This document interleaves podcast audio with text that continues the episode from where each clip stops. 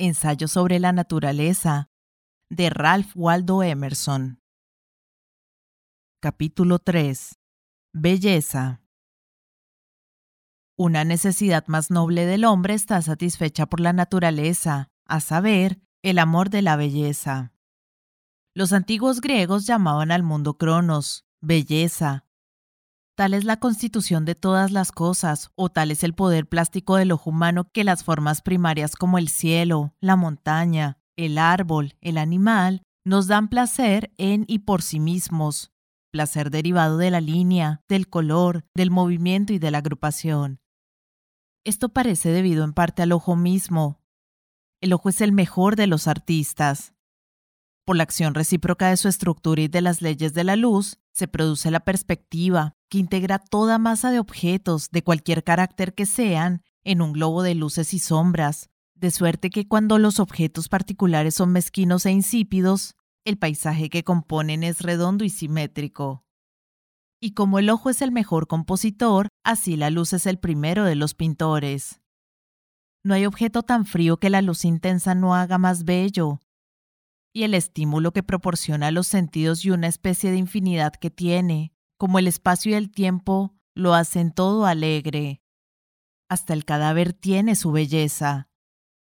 Pero además de esta gracia general, difundida sobre la naturaleza, casi todas las formas individuales son agradables a los ojos, como está probado por nuestras inacabables imitaciones de algunas de ellas, por ejemplo, la bellota, la uva, el pino, el triguero, el huevo, las alas y la forma de los pájaros, las garras del león, la serpiente, las conchas, las llamas, las nubes, los brotes, las hojas y las formas de muchos árboles como la palmera. Para mejor consideración podemos distribuir los aspectos de la belleza en tres partes. 1. La simple percepción de las formas naturales es un placer. La influencia de las formas y acciones en la naturaleza es tan necesaria al hombre que, en sus funciones inferiores, parece estar en los confines de la comodidad y de la belleza. Para el cuerpo y el espíritu que han sido abrumados por el trabajo o la compañía nocivos, la naturaleza es medicinal y le restaura su primitivo ser. El comerciante, el notario, sale del ruido y tráfago de la ciudad y ve el cielo y los bosques y es un hombre nuevo. En su eterna calma se encuentra a sí mismo. La salud de la vista parece pedir un horizonte. Nunca nos cansamos mientras podemos ver bastante. Pero en otras horas, la naturaleza satisface al alma puramente por su hermosura y sin ninguna mezcla de provecho corporal. He visto el espectáculo de la mañana desde la cumbre de la montaña que está frente a mi casa, desde el alba hasta la salida del sol, con emociones que un ángel pudiera participar. Las largas barras delgadas de las nubes flotan como peces en el mar de la luz carmesí. Desde la tierra, como una costa, contemplaba yo silencioso el mar. Parecía que yo participaba de sus rápidas transformaciones. El activo encanto penetra en mí, obra del polvo, y me dilato y conspiro con el viento de la mañana cómo nos deifica la naturaleza con unos pocos elementos insignificantes. Dadme salud y un día desplegaré la pompa de los emperadores ridículos. El alba es mi Asiria, la puesta del sol y la salida de la luna mi Pafos, y los reinos inconcebibles de hadas. La larga tarde será mi Inglaterra de los sentidos y del entendimiento. La noche será mi Alemania de la filosofía mística y de los sueños no menos excelente, a no ser por nuestra menor sensibilidad durante las horas vespertinas, fue el encanto de un crepúsculo de enero, la tarde pasada. Las nubes del occidente se dividieron y subdividieron en flecos de color de rosa, mezclados con tintes de inefable dulzura, y el aire tenía tanta vida y suavidad que daba pena encerrarse en casa. ¿Qué era lo que la naturaleza quería decir? ¿No había significado oculto en el reposo vivo del valle que está detrás del molino?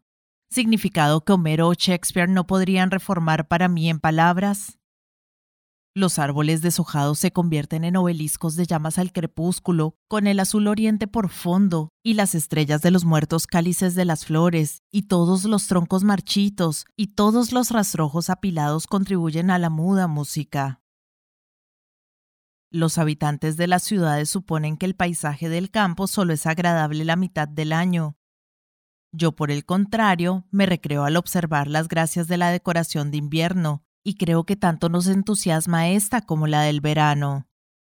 Para el ojo atento, cada instante del año tiene su propia belleza, y en el mismo campo mira cada hora un cuadro que nunca había visto antes y que nunca verá después.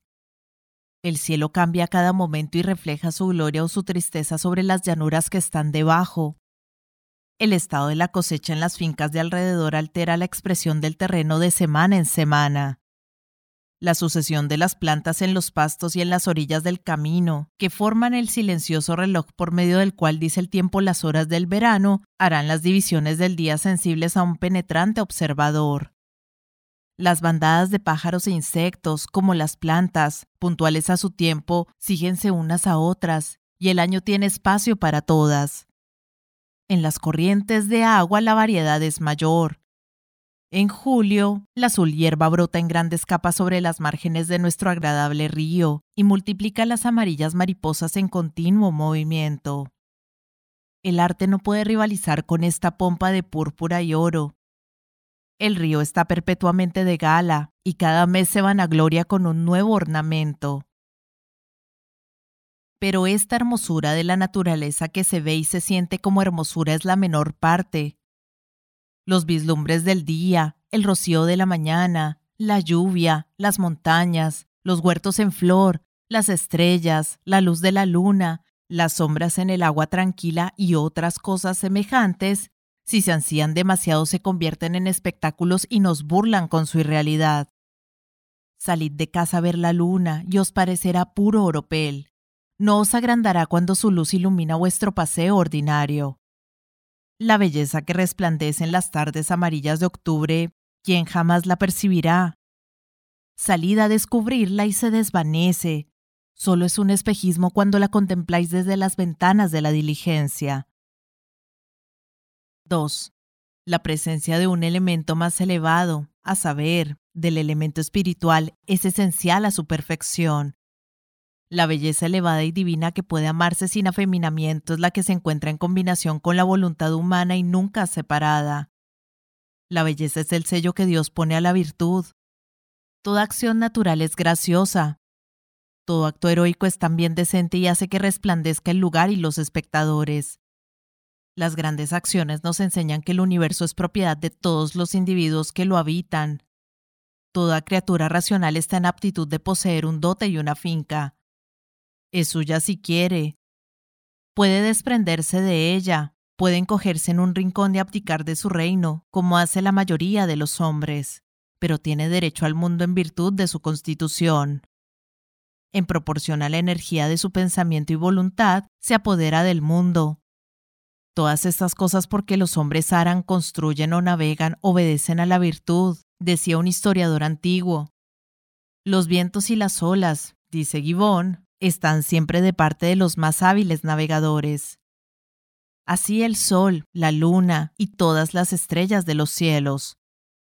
Cuando se lleva a cabo una acción noble, por ventura en un paisaje natural, cuando Leónidas y sus trescientos mártires consumen un día muriendo y el sol y la luna vienen y los miran en el estrecho desfiladero de las Termópilas, cuando Arnoldo Winkelried en los altos Alpes, bajo la sombra de la avalancha, agrupa a su lado una gavilla de lanzas austriacas para romper la línea de sus camaradas. ¿No son estos héroes acreedores a aumentar la belleza del paisaje a la belleza de la acción? Cuando el bote de Colón se aproxima a la costa de América, a la ribera ocupada antes de él por salvajes, saliendo de todas sus chozas de caña, con el mar detrás y las montañas de púrpura del archipiélago indio alrededor, podemos separar el nombre del cuadro vivo? ¿No reviste el nuevo mundo su forma con sus bosques de palmeras y sábanas de bordado caprichoso? Siempre la belleza natural se despliega en la atmósfera apropiada y envuelve grandes acciones.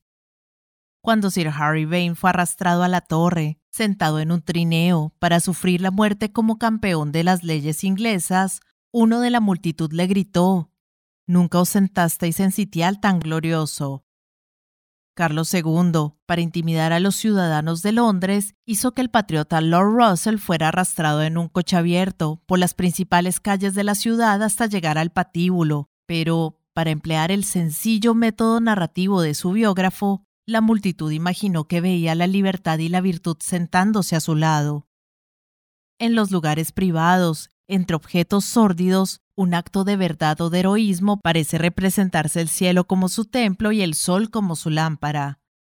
La naturaleza extiende sus brazos para abrazar al hombre cuando sus pensamientos son de igual grandeza. Sigue con gusto sus pasos con el rosa y el violeta, y ajusta sus líneas de grandeza y gracia a la decoración de su niño mimado.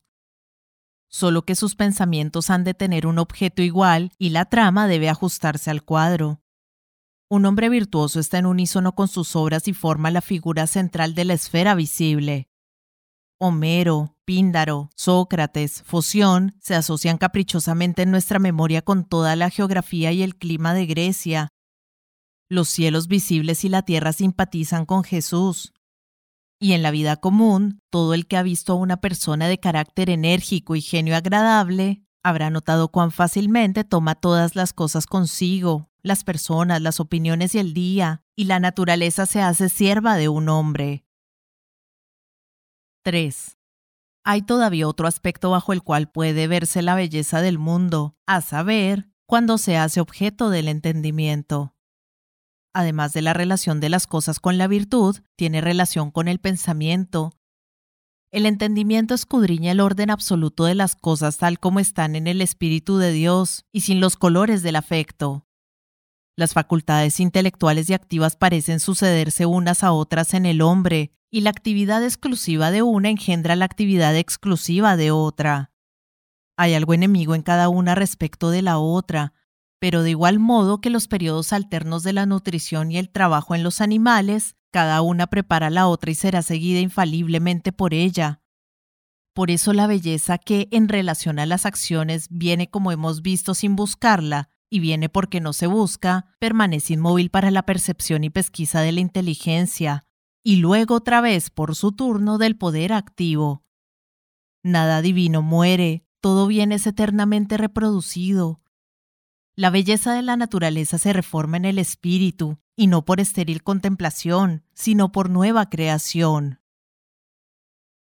Todos los hombres se sienten en algún grado impresionados por la faz del mundo, algunos hasta se deleitan en ella.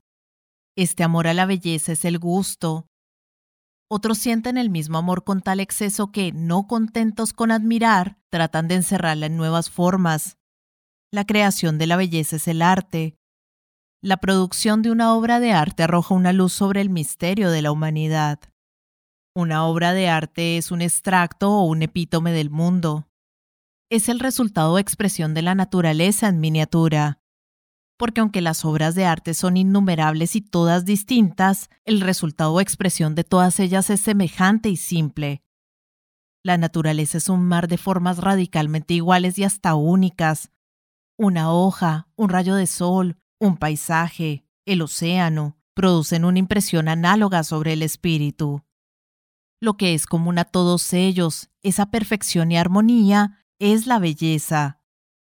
Por eso el tipo de belleza es el circuito completo de las formas naturales, la totalidad de la naturaleza, que los italianos expresaban definiendo la belleza il più uno. Nada es bello solo, nada es bello más que en conjunto. Un solo objeto es tan bello como indica esta gracia universal. El poeta, el pintor, el escultor, el músico, el arquitecto, tratan cada uno de concertar esta radiación del mundo en un punto, y cada uno en su obra satisface el amor de la belleza que le estimula a producir. Así pues, el arte es la naturaleza pasada a través del alambique del hombre. Así en el arte, la naturaleza trabaja por medio de la voluntad de un hombre repleto con la belleza de sus primeras obras.